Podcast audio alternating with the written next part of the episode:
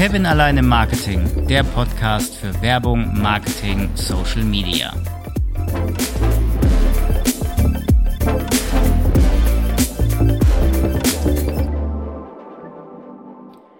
Ich war die Tage nach knapp zwei Jahren endlich mal wieder im Kino. Lang ist's her und schon fast vergessen. Immerhin bekommt man zum Kinosound auch noch Schmatz- und Raschelgeräusche der Sitznachbarn zum Besten geboten. Das Ganze wird dann nur noch von Schlürfgeräuschen des leeren Colabechers übertönt. Herrlich. Endlich wieder Kino. Spaß beiseite. Kino ist ein Erlebnis. Natürlich laufen Disney Plus, Netflix, Amazon und Co. dem Kino so langsam den Rang ab. Aber es ist eben doch noch was anderes, einen Film auf einer riesigen Leinwand, in meinem Fall war es eine Onyx LED-Wand, zu sehen, anstatt im TV mit viel schlechterem Ton und viel, viel kleinerem Bild. Was darf im Kino nicht fehlen? Klar, Popcorn oder Nachos. Aber ich meine marketingtechnisch. Genau, die Kinowerbung. Ja, sie gibt's auch noch, die gute alte Kinowerbung. Aber was ist eigentlich der Unterschied und vor allem, ist Kinowerbung effektiv? Schauen wir mal auf die Zahlen. Im Dezember 2019 lag der Bruttoumsatz für Kinowerbung in Deutschland bei 32,45 Millionen Euro. Im kompletten Jahr 2020, wohlgemerkt dem Corona-Jahr, betrug der Bruttoumsatz 40,5 Millionen Euro. Man sieht deutlich, dass Corona dem Kino geschadet hat. Es gibt aber auch Hoffnung. Denn von Januar bis September 2021 lag der Bruttoumsatz immerhin bei 3,89 Millionen Euro, Tendenz steigend. Die Leute gehen seit Öffnung der Kinos eben wieder hin. Einfach auch mal, um wieder was zu unternehmen und rauszukommen. Aber was macht Kinowerbung eigentlich aus? Was macht sie so besonders? Nun, anders als bei der TV-Werbung kann bei Kinowerbung nicht umgeschalten werden. Sie gehört einfach zum Kinofilm quasi dazu.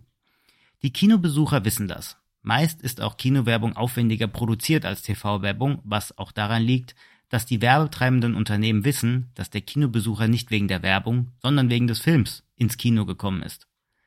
Unterbewusst messen sie die Werbung anhand des Films. Die Werbung kann auch mit dem Publikum spielen, etwa um sie zum Lachen zu animieren oder sie dazu zu bringen, das Handy auszuschalten. Fester Bestandteil ist in der Regel die Werbung für Getränke und den ganzen Süßkram, insbesondere Eis, den es im Kinofoyer zu kaufen gibt. Es ist mittlerweile gängige Praxis, dass zumeist Langnese Werbung für sein Eis vor einem Film ausspielt mit der Nachricht Langnese Eiscreme gibt's auch hier im Kino. Es gibt auch nicht nur die großen Kinoketten wie Cinemax, Kinopolis oder Cinestar, wo meist überregionale Werbung ausgespielt wird, sondern auch die kleinen lokalen Kinohäuser, die dann auch regionale Werbung ausspielen. Kinowerbung richtet sich allerdings auch immer nach dem Alter der Kinobesucher. Und diese hat sich, glaubt man den Zahlen, zwischen 2016 und 2020 dann doch etwas geändert. War es 2016 noch so, dass die jüngere Generation bis 39 Jahre das Kino besucht hat, sind es 2020 dann doch die Älteren ab 40, die ins Kino gehen. Die jüngeren Leute bleiben dann wohl doch lieber bei Netflix und Co. hängen. Die Prognose bis 2023 sieht allerdings ganz gut aus. Analysten gehen davon aus, dass 2023 die Kinowerbung den Stand von 2019 wieder erreicht hat. Jetzt habe ich aber die ganze Zeit von Kinowerbung geredet und meinte das Synonym für Leinwandwerbung. Allerdings ist die Leinwandwerbung nicht alles, was man an Werbemaßnahmen im Kino machen kann. Wir hätten hier unter anderem auch noch Promotion-Aktionen mit oder ohne Stand, Flyer-Auslage, Toilettenwerbung, Werbung im Kinomagazin, Werbung auf der Kinokartenrückseite, Banner- oder Plakatwerbung, Werbung auf der Popcorn-Tüte und so weiter und so weiter. Last but not least, was wären wir eigentlich ohne Gesetze? Nach Paragraph 11 Absatz 5 Jugendschutzgesetz dürfen Werbefilme oder Werbeprogramme, die für alkoholische Getränke werben, unbeschadet der Voraussetzungen der Absätze 1 bis 4 nur nach 18 Uhr vorgeführt werden.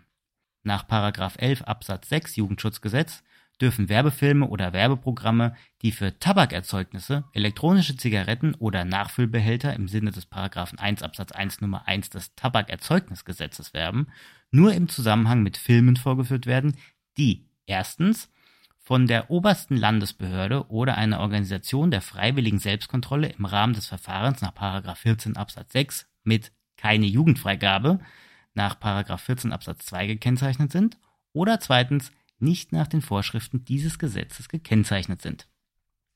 Ist also doch ganz schön kompliziert. Lest dir einfach mal den kompletten Paragraph 11 Jugendschutzgesetz durch.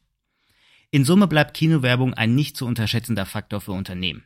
Ich denke da gerade an die ganzen Marvel-Fans, die bei jedem Marvel-Film ins Kino gehen. Also, ich übrigens auch. Da könnte sich die passende Werbung wirklich positiv auswirken. Was hältst du denn von Kinowerbung? Mich interessiert mal deine Meinung zu dem Thema.